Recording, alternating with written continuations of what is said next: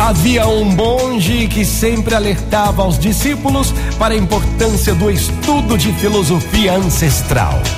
Um deles, conhecido pela força de vontade, era muita vontade, anotava todos os ensinamentos deste monge e passava o resto do dia refletindo sobre os pensadores antigos.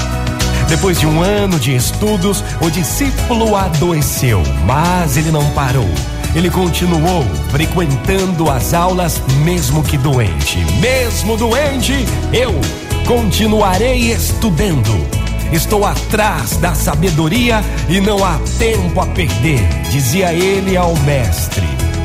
Então o seu mestre indagou: Ei, vem aqui. Como você sabe que a sabedoria está na sua frente e que é preciso estar sempre correndo atrás dela? Talvez ela esteja caminhando atrás de você, querendo alcançá-lo e de alguma maneira você não está deixando. Tenha calma, meu filho. Pare, reflita. Relaxar e deixar os pensamentos fluírem também é uma maneira de atingir a sabedoria. Gente, já parou para pensar? É, já parou para refletir por quantas vezes você parou para relaxar para que seus pensamentos possam fluir? Ó, oh, não abandone a importância de um tempinho para sua vida. É, pare, pense, reflita e adquira a sabedoria. Ter um tempo para sua vida também é uma necessidade divina.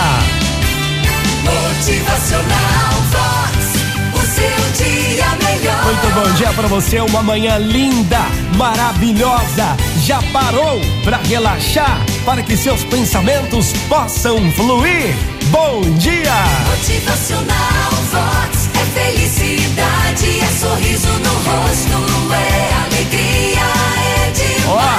atenção aí, não abandone a importância de um tempinho para sua vida. Pare, pense, reflita, adquira a sabedoria. Bom dia! Motivacional.